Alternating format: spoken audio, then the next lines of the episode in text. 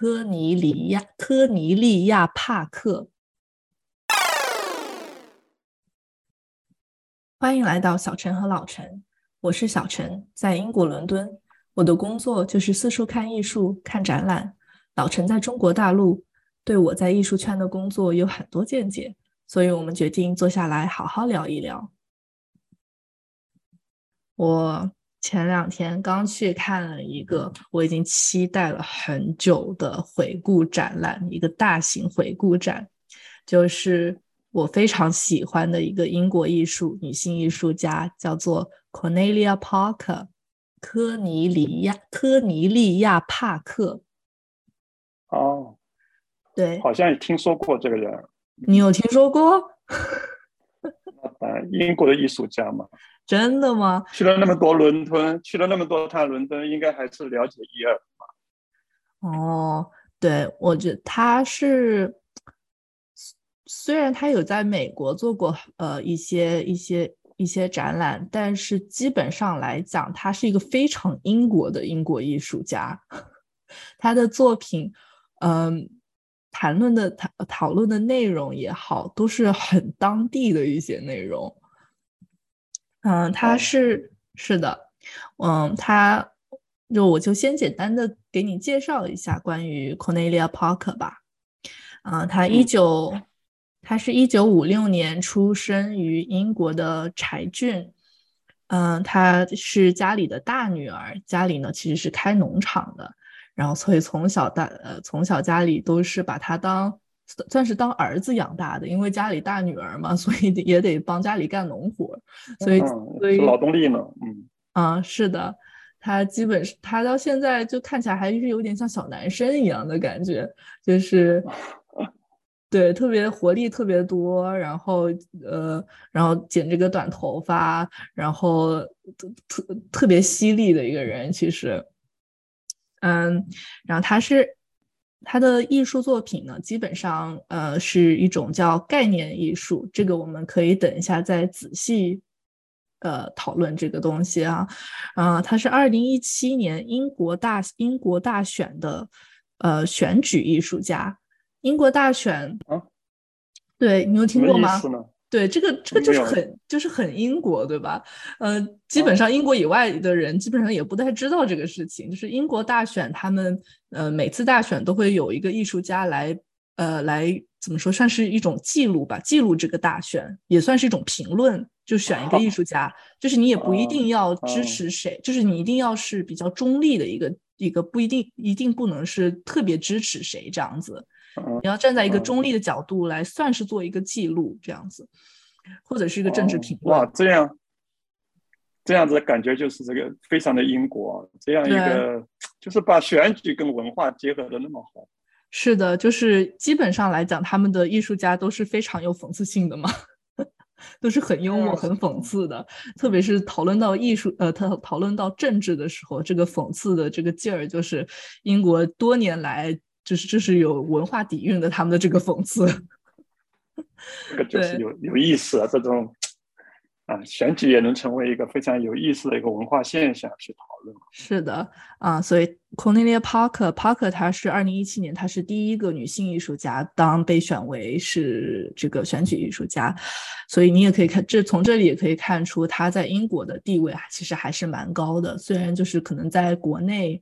嗯，在亚洲可能没有那么多的，嗯，名声没有这么大，因为他的作品也好，都是还是比较当地、比较这种西方这种思思想也好、文化也好，都是特别针对于西方这一块的。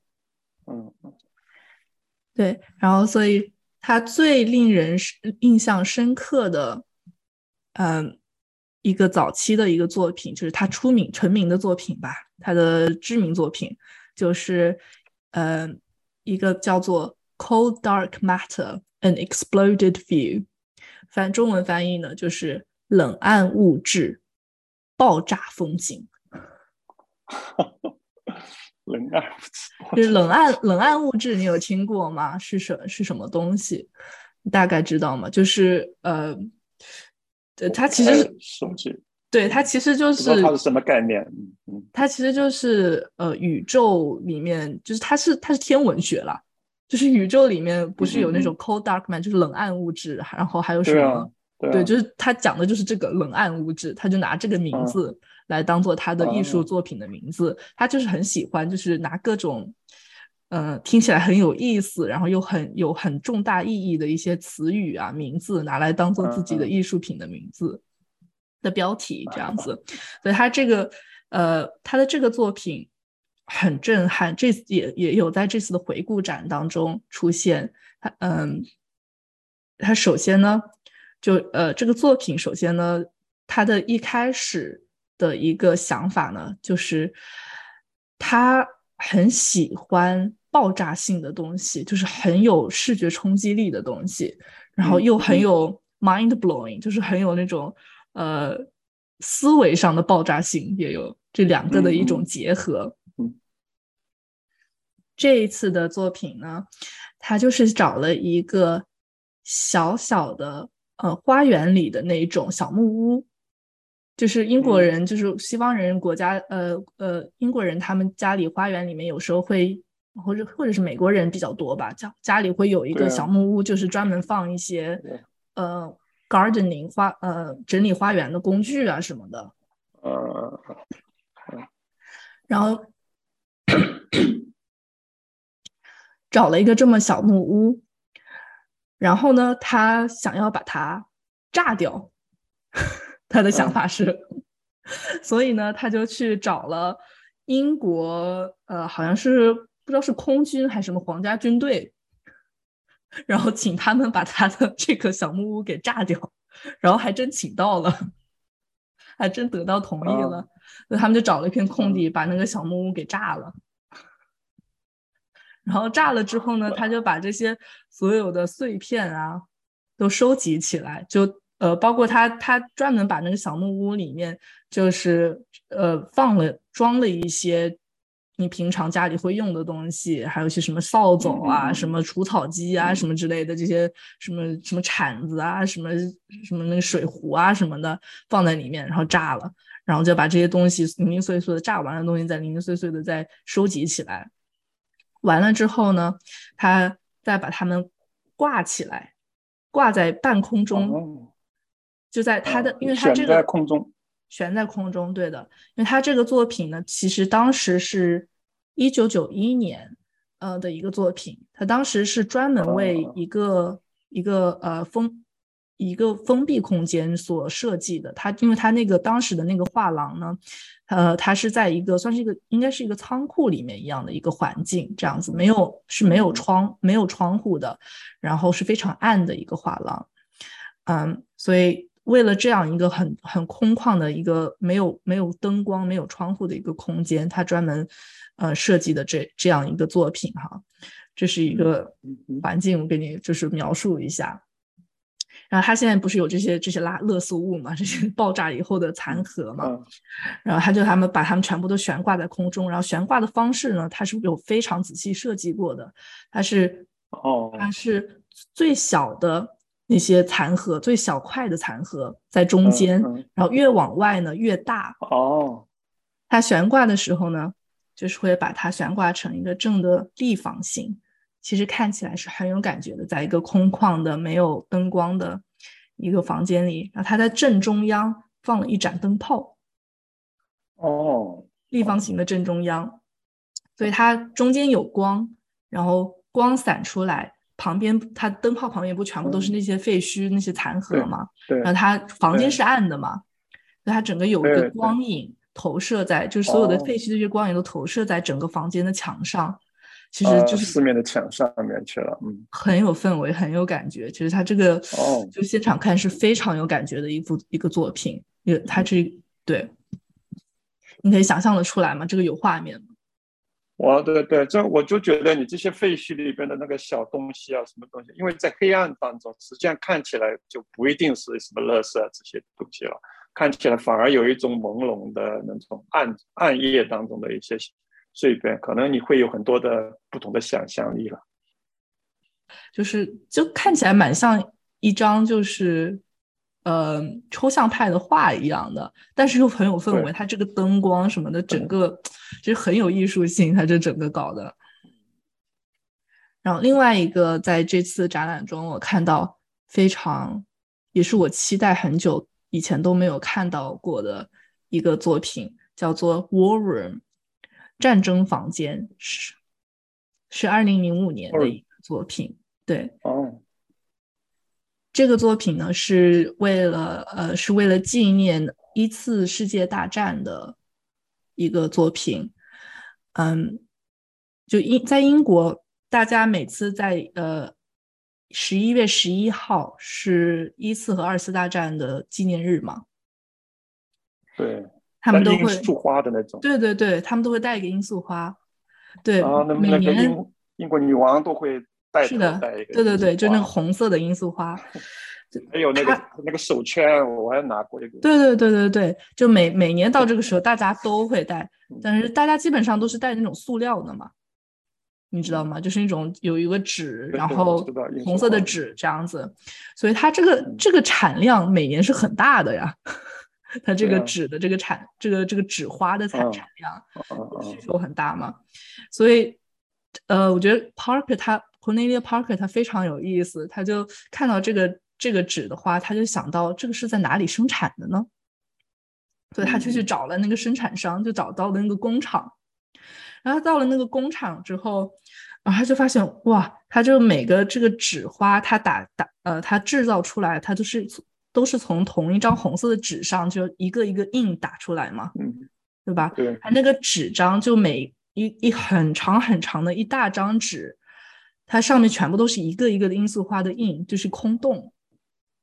对对对，剩下来的一个空洞。剩下来的这个空洞，他觉得哇，这个太美了，这个其实很有意思。这 这一张纸，对，他就拿拿这每拿了很多很多张这样的这种，因为它这种纸的一个肯定是一大卷的嘛，很大的一张，对拿这一卷一卷的纸，然后把它全部挂在墙四周，全部挂在呃，就找了一个房间，嗯四周全部把它挂起来，把那个红色的纸就带着这个空洞的这个嗯纸全部挂起来，然后头顶也嗯。全部挂起来，就一整个房嗯。间都是红色的这个纸挂起来，嗯嗯。嗯嗯，就哇很美。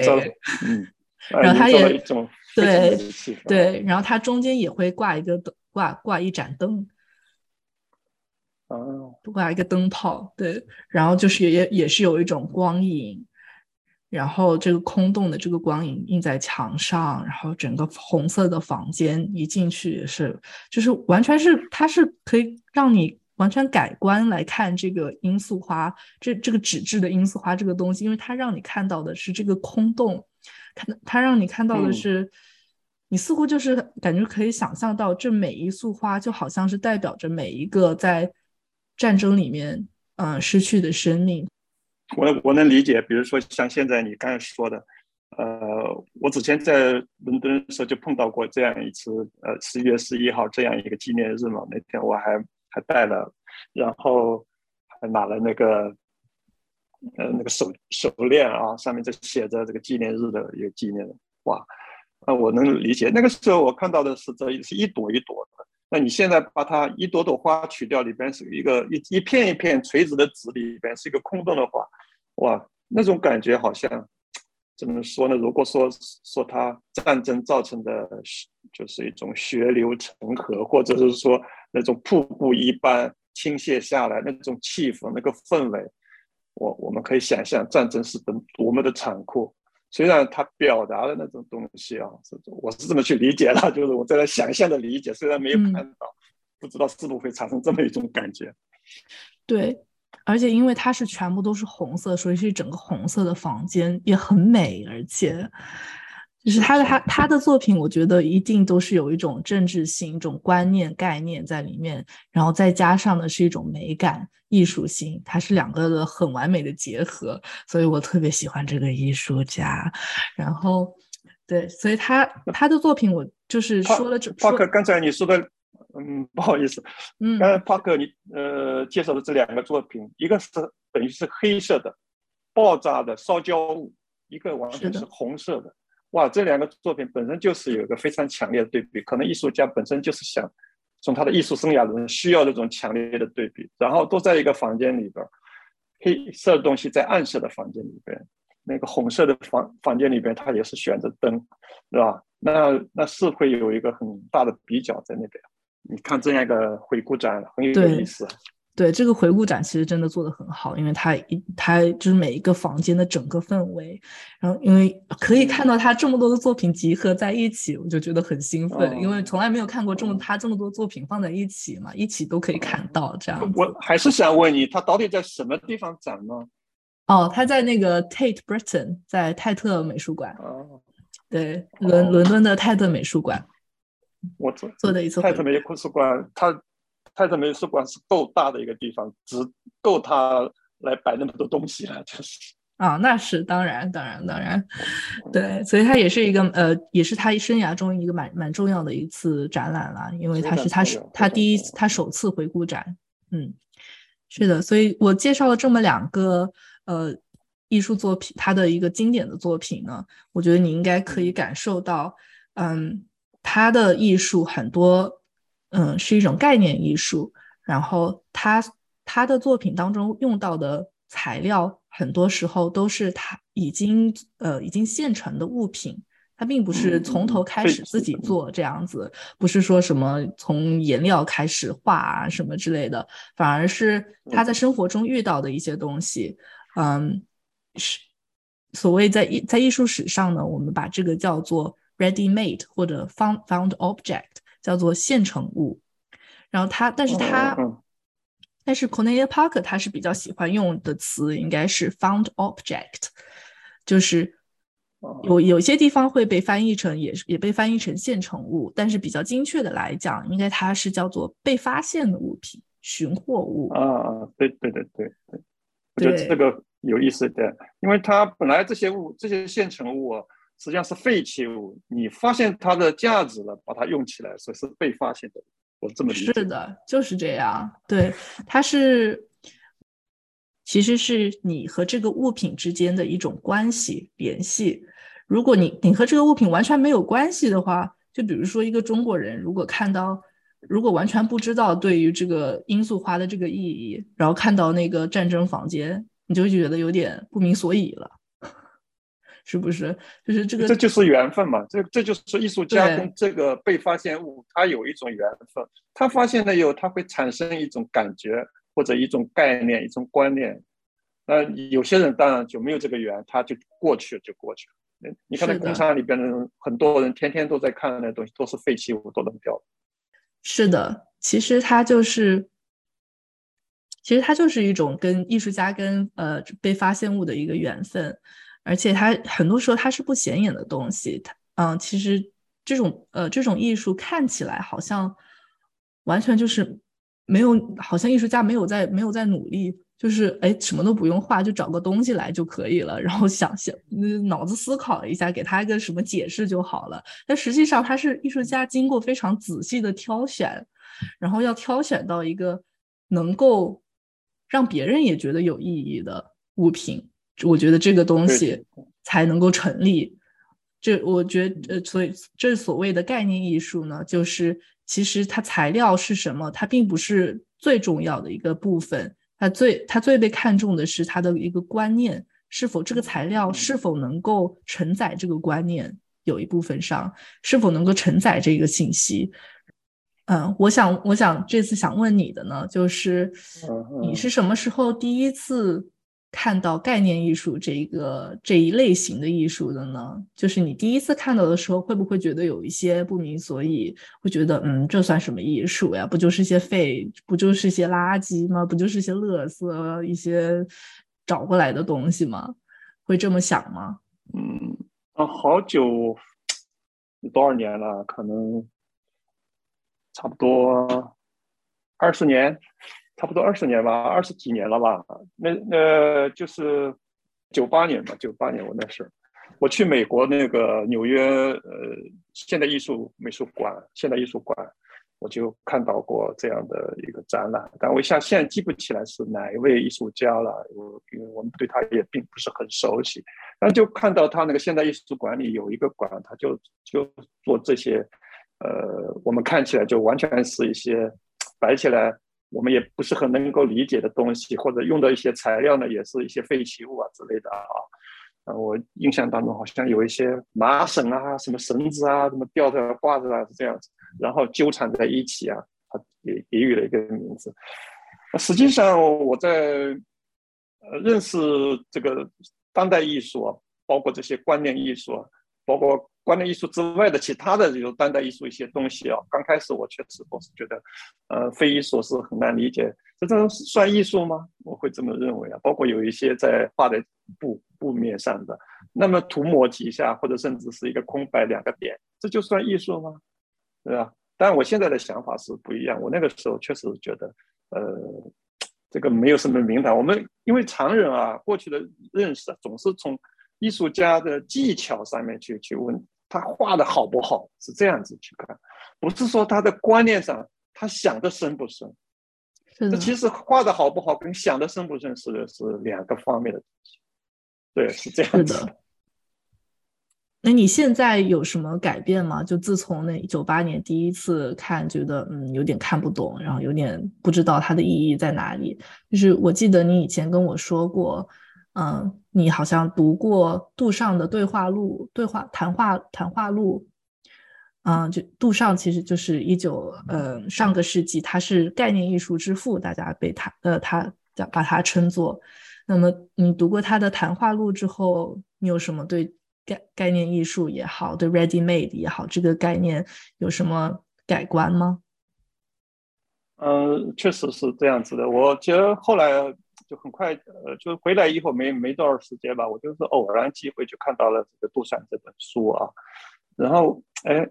这个书给我看了以后，我突然发现啊，其实独善的这个艺术的体验，实际上就把我后来呃之前不不不明白的那些当代艺术很多的东西都解开了。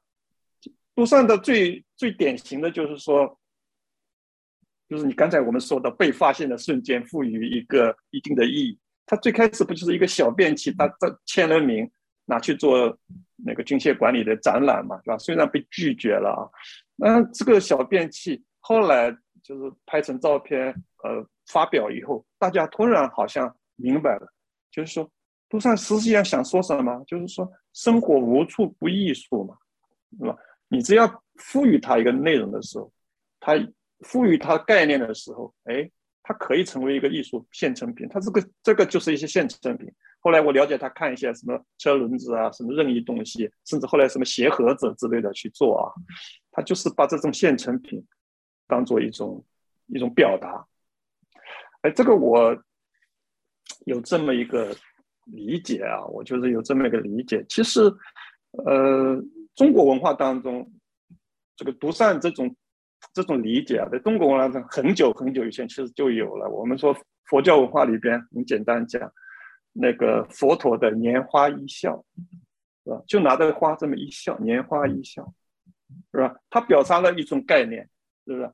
那实际上，杜善的就是用极少数的艺术语言来打破了传统的观念，他是把它打破掉。那他其实杜善好像一生也没有多少作品，你说他的作品的呃技术。技巧上的表达也也没有什么，是不是？他就是用极少数的艺术语言，但是他是革命性的、观念性的给你转换过了，啊，这是一这是一些一个想法。另外一个想法呢，后来的人其实从毕加索开始，他就用了大量的创意的作品，就是构建了当代艺术的一个真实的一个面貌，啊？一个成果。后面的人就不断的发挥了，包括刚才说的帕克的作品啊。帕克的作品，我我能理解，为什么呢？我就觉得他现在实际上帕克就是把这些废弃物啊，啊，这个把它利用起来。这个利用实际上是他的观念在看到这个这个废弃物本身的这个价值啊，它的艺术价值也好，它的观念价值也好。其实用什么材料做艺术品并不是最重要的，我倒是这样子觉得啊，也不能说把艺术品必须做在。用用什么材料上？过去我们说什么叫艺术家？什么定义？艺术家就是把材料发挥到极致嘛，啊，那只要他把这些材料，啊，废弃的材料也好，那个做了那个罂粟花的那个废纸也好，是吧？他能够把这个材料用到极致，它也是仍然是一种艺术，啊，它表达的这种概念我是很赞成的。我觉得艺术就是要把美感和观念是共存的，是吧？你一定是有观念的，没有观念，一个艺术作品对，就是像我这样子啊，我是想，如果没有一个观念的去做一件东西，不知所云的话，其实就没有什么意思。呃，其实我最近啊，也在做了这么一个，我自己也尝试做了一件这么个东西啊。我们这个是，呃，我我们的寺庙里边，我现在在在寺庙里边。做了一个呃装置艺术的东西，叫嘉陵永秀。我给他提了一个题目啊，为什么叫嘉陵永秀啊？那我们寺庙是在一九四九年的时候呢，军队过来就占用了这个寺庙。这个这个护国寺呢，有唐代就建立了，是吧？有一千多年的历史。但是到了一九四九年被军队占有，戛然而止。五十年来一直是部队的营房。那在这个过程当中，原来寺庙的建筑就被基本上都拆拆完了。破坏殆尽了，对吧？因为建筑也很老了，也不适合军营房，都拆掉，留下了就是一些就是断柱子啊，就是那个建筑的遗构啊，什么断柱啊、旧瓦啊，这有留下了这些东西。那有一些可用的呢，我这次建复国时都把它用起来了，我建了钟楼、鼓楼。但是还有十几根柱子，有长有短，有的两三米，有的只有几十公分，有的一米多。那我就把想把它集中起来。哎把它竖起来，啊，这个这些柱子上面都有文字，有那个有对联，就刻诗刻在上面，它体现的这个，呃，我们寺庙的这个宗派，我们比如说净土宗、禅宗，我们有这两种，历史上有两种，那很很有意思。我把它为什么命名为嘉陵永秀呢？因为我们这个寺庙历史上就是素觉大师，叫做永嘉场这个素觉大师，他的主庭。他曾经在这里出家，在这里写了《永嘉禅》《永嘉正道歌》这本书。这个《永嘉正道歌》在唐代历史上是非常有名的，但是后来呢，就慢慢慢慢的，就到了明清，可能就知道的人比较少。然后最近呢，就是啊，这这这几年啊，我们又在挖掘这个历史文化，然后恢复这个永嘉禅的一种呃，它的宗教仪式感，是吧？我们又是个主庙，那永嘉禅呢，呃。呃，他是在的呃，这个数学大师啊，曾经就是曾经去过一次去潮汐六祖那边认可自己，我这个学的佛法是不是真正达到了那个禅宗佛法的一个境界？然后那个时候六祖呢就说：“哎，就说你完全是可以的。”他就绕着六祖走了一圈就回来了，实际上也是一种行为艺术，就回来了。回来又写了《永嘉正道歌》。那么我们现在。后来就说啊，永嘉禅是，呃，禅宗呢是一花开五叶，永嘉禅是永嘉，嗯，永嘉禅是一是是个人吗？还是一种禅？是不不，对，是禅宗的一个流派，一个流派。真的，你走了一圈，是谁走了一圈？就是这数觉大师，他是修这个永嘉禅。永嘉禅为什么叫永嘉禅？永嘉禅实际上是。天台宗跟禅宗的一种结合，那他结合了修了好以后呢，他要去六祖那边，禅宗六祖那边去认可一下，哎，我修的好不好？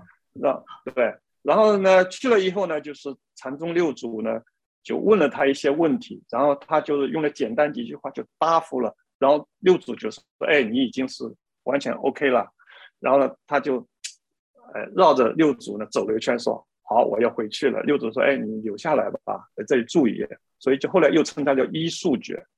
那禅宗的是一花开五叶，它下面有六个有五个流流派啊，五个禅宗的流派。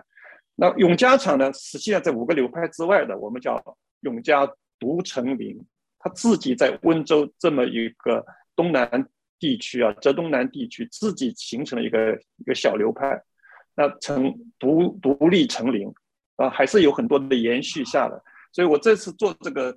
呃，用这些断柱子、这些遗构啊，建了这么一个永嘉嘉陵永秀这么一个装置艺术啊。这这个竖竖起来的这些柱子呢，我找了一块非常大的石头，有六七米长的一个石头啊，下面呢是是锯平了，我们上面开洞，把这些柱子呢都安到这个石头上面，非常大量的，这是在一个废石废石区那个废石料厂里边找来的。纯纯粹也是一个没有用的石料，他们开发出来扔在那没用的石料。哎，我发现它可用，因为我这些柱子要把它竖起来啊，想了很多办法，想不起，呃，做不好。像用钢结构什么，总觉得跟柱子本身就是不配合，啊，用混凝土啊怎么把它做竖起来很困难。哎，有了这么一颗废石料厂里边找到这么六七米长的一个石石料，它宽有一米多到两米多这样左右，高有差不多一米厚，这么一个。立下来啊，做了个哎，我也是用了这个废石料来做的废料，是吧？就是材料是不重要的，但是哎，嗯，等一下，我打断一下，但是你这个废石料，你这个只是就是美观上比较适合嘛，就美感上比较跟那个柱子比较合嘛，是不是？其实你的作品，我的理解啊，你的作品的主要应该是这个柱子，是不是？是你找到的这个柱子。对吧？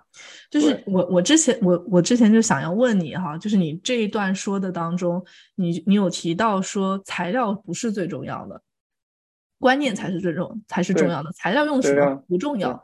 那你为什么要用这个柱子呢？对，正是因为我就看到这个材料，这个现成品，我发现了它本身所具备可以做成这么一种体现我这种观念的东西，哎，对，它就有用了。如果说我没有这个观念啊，我因为这个柱子现在扔在那边十几年了，没有任何人去用它，只是我发现它是一灯，呃，让我去组合的话，它因为我的观念需要找这么一个永永嘉啊，嘉陵永秀这么一个东西，哎，我的嘉陵永秀怎么？我用这些柱子来代表这个永嘉禅宗它的历史上走过的道路。但是你不觉得？但是我的理解。我觉得材料其实还是很重要的，因为它必须是一个能够承载你观念的材料。我觉得它这个材料本身的意义，它会让你的观念更加一层。就是比如说你这个柱子，因为它有一定的历史性，你知道它，你知道它所经过的一些事情。嗯，比如说你这个柱子是是，其实我刚刚没有太理解是是在哪里找到的，就是在。就是在建筑废墟里边，对，寺庙的建筑废墟里边，是你原寺庙原本的柱子是吧？以以前的寺庙的柱子，对对对对，对对对，所以所以所以它才能够承载这个禅宗的这个意义。我觉得这个意义特别大，就好像 Cornelia Parker 的作品也一样，它一定是这个，因为它这个就是用来做这个罂粟花的这个材料，所以它拿来再再拿来当。呃，包括在他的艺术当中的一部分，就显得特别有意义。就是比如说，他另外有一个作品啊，他是拿呃，他其实是拿你知道那个比萨斜塔，啊，比萨斜塔，他每年都要做点做点工作，就是给他修一修嘛，因为他防止他真的倒下来，对，防止他真的倒下来。所以呃，然后他他有一次就给他修的时候呢，呃，Cornelia Parker 就去。艺术家就就就向那个工程师要了一些，他们每年修的时候都会拿出来一些废石料，在底下拿出来的废石料，然后他就把这些呃这些石头石块呢，全部都挂在了一个，也是那种悬挂的方式，悬挂在一个房间，铺满了一整个房间，所以你这个房间其实你是没办法进去的，你不能动它，你这个你这个。一进去一惊动它，这整个整个，因为它整个房间都悬挂满了嘛，一铺满了，悬挂在半空，你一动它，整个房间就会开始动了呀，对吧？所以你要非常小心，只能在外面看它。然后就就跟这个比萨斜塔一样，你不能 太动它，因为它动它，它真的会倒。啊 它它的名字呢就叫做 The Subconsciousness of the Monument，其实它就是纪念碑。纪念建筑，呃，因为比萨斜塔它就是一个纪念型的建筑嘛，叫做 The Monument。它的中文的意思就是纪念建筑的潜意识，Subconsciousness of Monument。因为它是在这个建筑的底下的一些石块，是它的潜意识。对，其实我觉得也是很有意思，因为它一定是要找一个很有比较有意义的物品，才能够承载它的概念。没错。但是我现在想说的就是说什么呢？艺术家这种做法其实是概念先行，你明白吗？他其实已经有了概念，就像我现在做这个东西，我是一直有这个概念，想做一件纪念这个数学大师的纪念品、纪念物，所以我才会去找这些相应的东西，对不对？那其实是有两种情况的，有一种是你因为看到了这种材料，你突然想它会体现某种概念，是吧？一种是材料给你一种提醒或给你一种这个想法，一种是我本身已经有这种想法，比如说我相信那个帕克他可能去那个比萨铁塔的时候，比萨塔的时候，他就是想，哎，比萨塔这么一个斜塔，他那些。我去看看有什么这些东西来表达我对比萨塔这种摇摇欲坠那种感觉。我要创造这么一种记忆，是吧？在我的艺术作品里，对吧？有的时候是概念先行的，所以观那个概念艺术家或者说就是观念艺术家，这个呃用什么材料其实是跟他观念有关系。嗯，我说的材料不重要是这个意思。并不是材料真的，一旦我找到了这个材料，那这个材料当然是最重要的，是它只能用这个材料体现我这个观念嘛。啊，嗯，那那也那也是对的。其实我们我们其实想法其实是差不多的，就是对于概念艺术的理解。嗯，那么你这次你这次做呃创作的这个概念艺术，它是关于佛教的吗？嗯，对，关关于佛教历史，关于永嘉禅宗，呃，这个当地的这个历史，那么很多现在的概念艺术，包括 Parker 的艺术，它都是很有政治性的，因为他比如说他是呃英国大选的艺艺术家，比如说他的这个，其实他的这个 War Room 战争房间，它也是很有政治性的，因为嗯。是的嘛，就呃，就是它是纪念一个战争，就是希望以后和平之类，呃，这一类的概念观念，它都是很有政治性的观念。那么你，我是我想问你，就我想我想了解一下，就是你觉得政治和艺术放在一起是好，是是是有意义的吗？就是艺术能够能够真的对世界做一些改变吗？用艺术来讨论政治，嗯，当然了，我我觉得这个其实艺术很多时候都是为政治服务的。你就是不自然而然的，或者是自不自然的，都会有这种状态啊。你就刚才你说的这个啊，帕克他这种作品，他肯定是带有很强的政治倾向性啊，包括暗物啊、暗黑的物质、冷暗物质这种做法啊。东西啊，他是可能就是表达他一种心情啊。那你刚才说的，我这个嘉陵领袖是不是政治？好像是看起来是讲挺佛教的，其实我觉得他也很正直。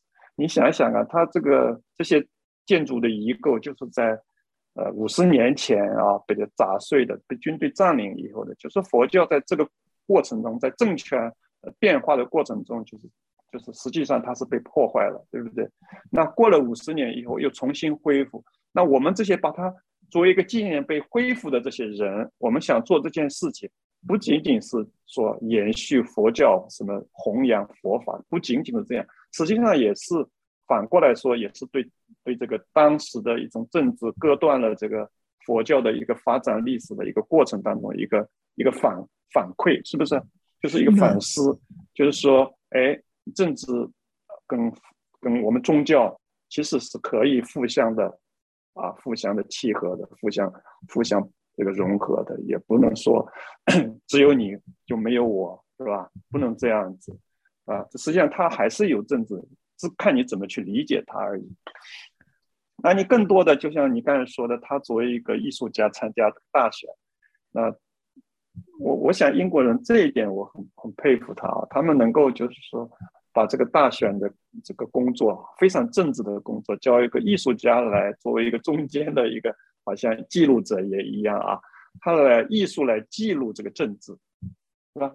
他来用艺术家的想法，他来记录这个政治，那当然就是为政治服务。虽然他可以不偏不倚，或者说偶尔有一点偏移也没有关系，是吧？总体上他当然不会说对这个大选产生很大的什么。什么变化作用？但是他为这个历史就留下了这个政治留下了一个一个记录，这很有意思啊。那我们平常的作品哪一个不是这样子？其实你仔细想一想，很多很多的作品，艺术作品都是跟这个政治是有关的。你你像那个中世纪的一些那个宗教的题材的作品，难道不是艺不是政治吗，是吧？这个神权政治嘛，他不是在为这个政治服务吗？也是一样的。是的，是的。但是我觉得，其实它是有两种不一样的政治，呃，艺政治的政治性艺术嘛。一种是就是您刚刚说的这种，呃，为神权服务、为权力者服务的，就是呃，算是一种宣传艺术、宣传宣传政治的艺术。作品就包括以前前苏联的一些艺术作品，啊，包括以前基督教的作品，都是这种宣传神多么的好这样子。对啊，对对对。但是像你、你和帕克的现在现在当代的一些政治艺术，就是他会一种对历史的一种反思，是对政治的一种反思。嗯，对对。像这种艺术系是应该算是当代艺术的一个主主流吧。然后我觉得像你的这种艺术，呃，这这这次的你的作品叫什么来着？叫永嘉呃，嘉陵嘉陵永秀，嘉陵永秀，对，嘉陵永秀，嗯，还有像帕克的，呃，这个，呃，这个战争房间，像这一类的作品，我觉得它特别有意思，因为它所用的材料，它很有很有魔力。因为它本身很有意义，本身有一定的意义性在，所以我觉得你看到它就会觉得非常被打动，你就知道这个这个在你面前的这个物这这个艺术品，它不仅仅是艺术家做出来的，而且它本身有有它本身的一个历史，它经历了一些什么样，这个物品它经历的一些事情，物品的历史，我觉得它能够特别打动人。因为我知道这个柱子它经历过什么，它经历过被摧残，经历过被遗忘，经历过原本它是本来支撑寺庙的这样的一个柱子，然后它现在又又被做成一一个有点像纪念碑一样的东西，然后来纪念这一段历史。我觉得这样子的作品非常的令我令我打动人。但是呢，我觉得现在政治跟艺术跟当代艺术的结合，哈。现在有点太过于密切了，对于我来讲，就是我我讲的，我现在讲的不是这种这一类的装置，呃，这这一类的概念艺术，还有还有还有还有一类的艺术呢，就是现在所有的画也好，雕塑也好，什么样的艺术也好，嗯，就是大家讨论它的时候呢，现在一定都要加一个政治议题，呃，就是有一点政治正确。对，就是有点勉强、勉强性的政治。嗯，对，挂上去。对，是的，就是嗯，反正是是女生画的画，就一定要说是女性艺术家，一定要是代表的是女性议题、女性主义。是呃，然后然后不，嗯，不管什么画都一定要跟环境有关，不管什么画一定要跟，比如说哦，比如说就这两年疫情这两年。所有的画出来都一定要跟疫情有关，就都都跟这个对疫情的反思都有点关系，基本上。嗯，所以虽然他这个画，你说是这个真真的跟真的是女性主义吗？也也也说不定。但是反正他这个描述的方式都是这样，就是你进去这个展览，前展览不是都有前言的吗？前言里面用的词基本上都是一样的词，每个展览。因为艺术为现实服务嘛，这种。这种感觉啊，好像艺术不跟现实搭一搭，觉得艺术家好像没有那种现实主义的那种寄托感，没有这种政治敏感性，啊，都是想想这样，呃，但是真正的好的艺术家，他的艺术作品一定是更加这个有厚度的，就是说他这个观念啊，固然是有，但是他一定是。生产在艺术作品本身，用艺术作品去真的是说出来，而不是你去把它用一段这个评议评价去把它说评论家去硬硬说说出来它是作品本身自然而然的发挥的，就是我不说，你在那个作品里面也会感受到。哦，我想想，但是这也不一定吧。嗯，但是就是我觉得这个很微妙。这个这个问题就是，虽然我们觉我我我觉得你和我应该都能够同意在这一点上，就是是有两个不一样的政治艺术的嘛，就是有一类是有一点嗯，好像有点强加，有一类是感觉很认真。但是我觉得这两个的区别到底在哪儿呢？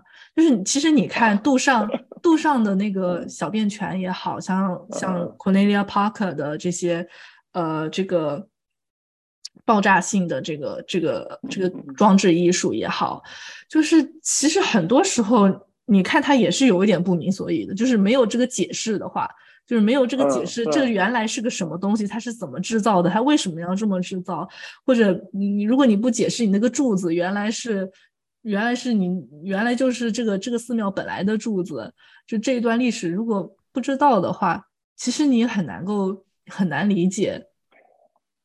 是呃很难理解这个艺术的意义，这很正常。我跟你讲，艺术家做这些作品的时候啊，他一般来说啊，他总是会有一些想法，一定一定是有想法，对吧？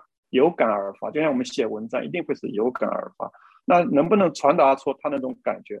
甚至有的时候，他那种感觉都是很模糊的。有些艺术家，你告诉他，你问他，你这段话，像尤其当代艺术，你说你这段话到底说什么？他自己都说不明白，对不对？他有一种模糊的东西。这个呢，呃，我对艺术的这种感觉，本所谓的艺术，就会有这种状态的。对，其实其实其实很多很多艺术家，他们都是要练习怎么怎么谈论自己的作品。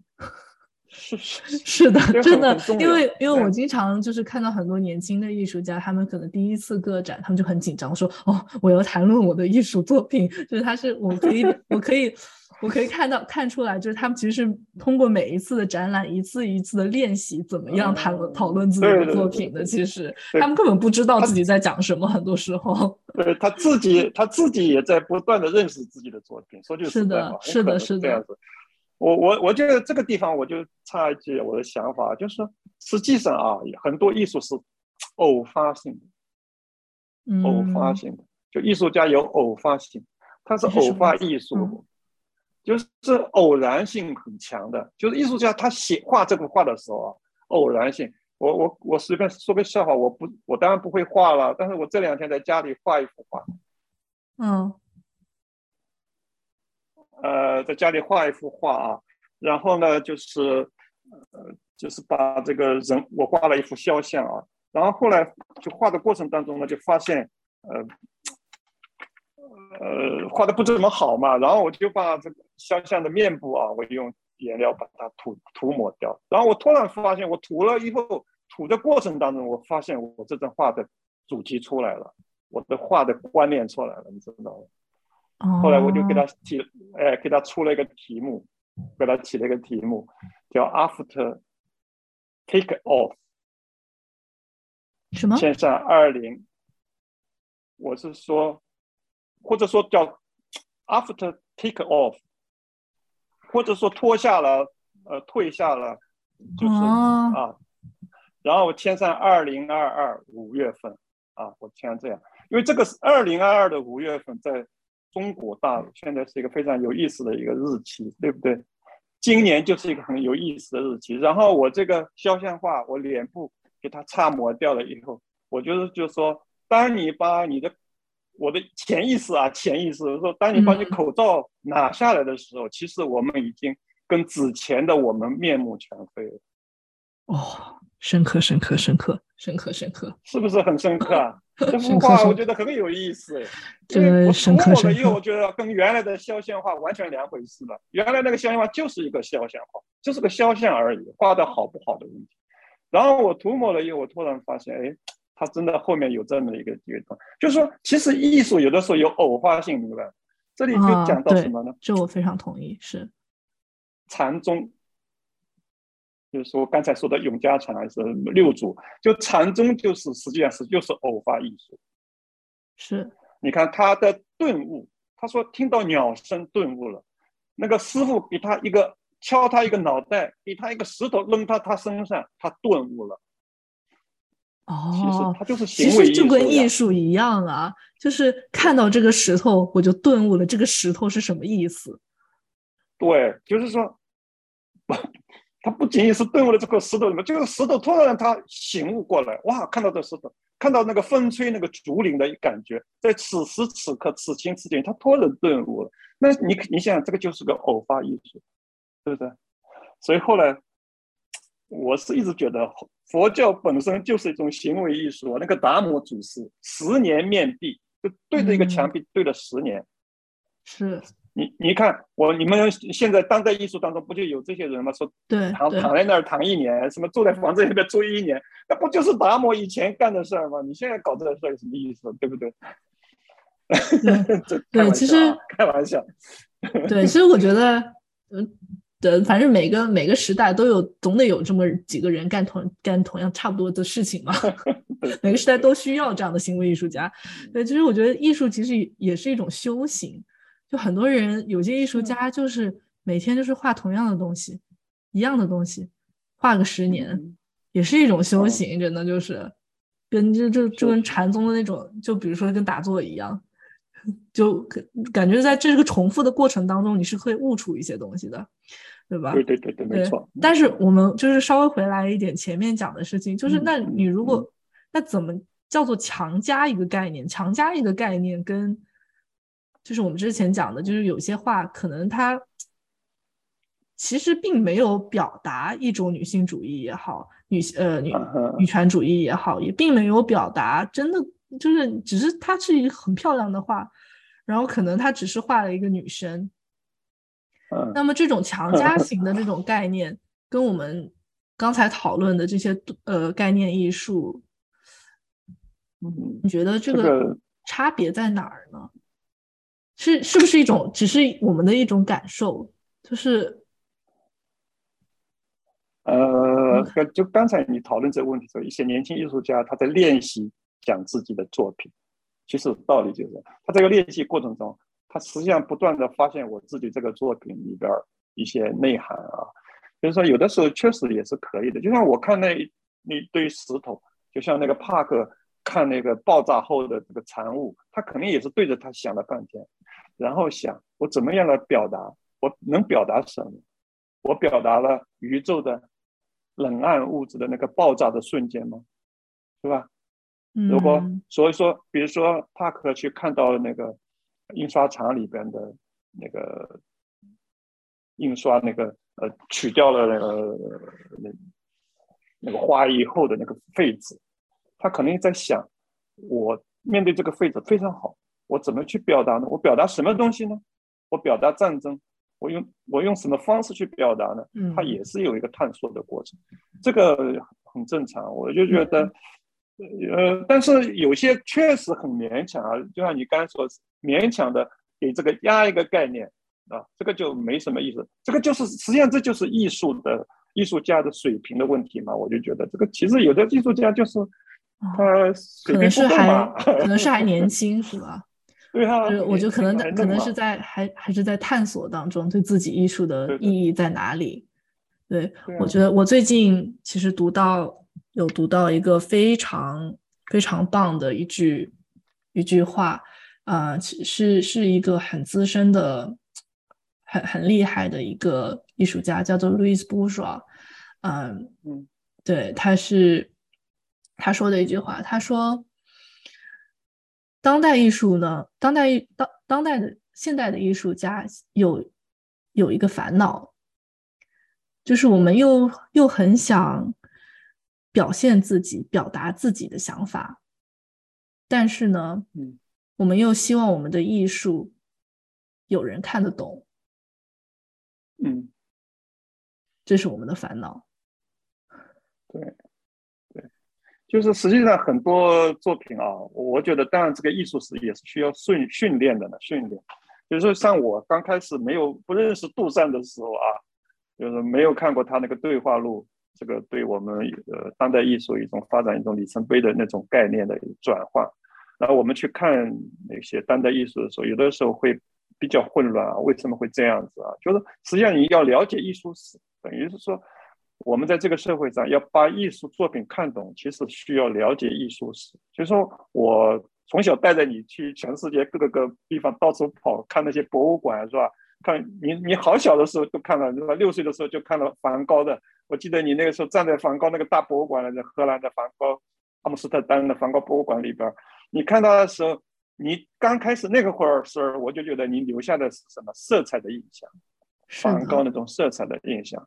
是吧？我我那个感受很明确的，我就啊，这这次给你带了以后，你看了以后，你傻傻的看了看看看看，你六岁，你说你懂什么艺术是不是？但是你看到了色彩，给你的童童心里边留下来了。梵高的艺术感染力很强，梵高的艺术感染力那是，嗯，就是一就是那是就是对一个小孩子也会的，对啊，啊，小孩子也会造成这样子一种认认识，就是说，其实我们了解当代艺术是需要知道一些当代艺术史，就是说从啊中世纪的复文艺复兴的这个不这个历史走过来是怎么走过来的啊，那我们就会豁然开朗，哦，原来现在是这样子。然后再再去看我们现代艺术的当现代艺术的一些发展，我们看到他们有些在回归，对不对？有些在更加的，就是就是往前沿的走，是吧？那我们会看到这些只是一个过程，就像我我还是要做一些 禅宗佛教修行，就修行在过程当中，你知道，在修行过程当中，有些不能理解，很正常。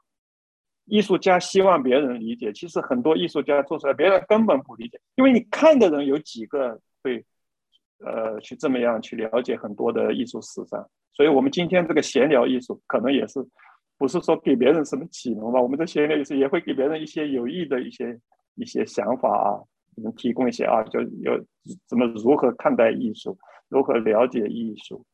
你觉得呢？这个意义可能也就在这里吧。我们俩的，我，对啊，对啊，我其实我们做这个节目，我的一个想法，当然就是希望可以和爸爸聊聊天，然后一个呢，就是希望可以在这种聊天的过程中，对一个我是在等于在艺术圈工作的嘛，然后，然后你呢，也就是对艺术很有兴趣的人，但是也不一定是有对艺术有特别深的那种。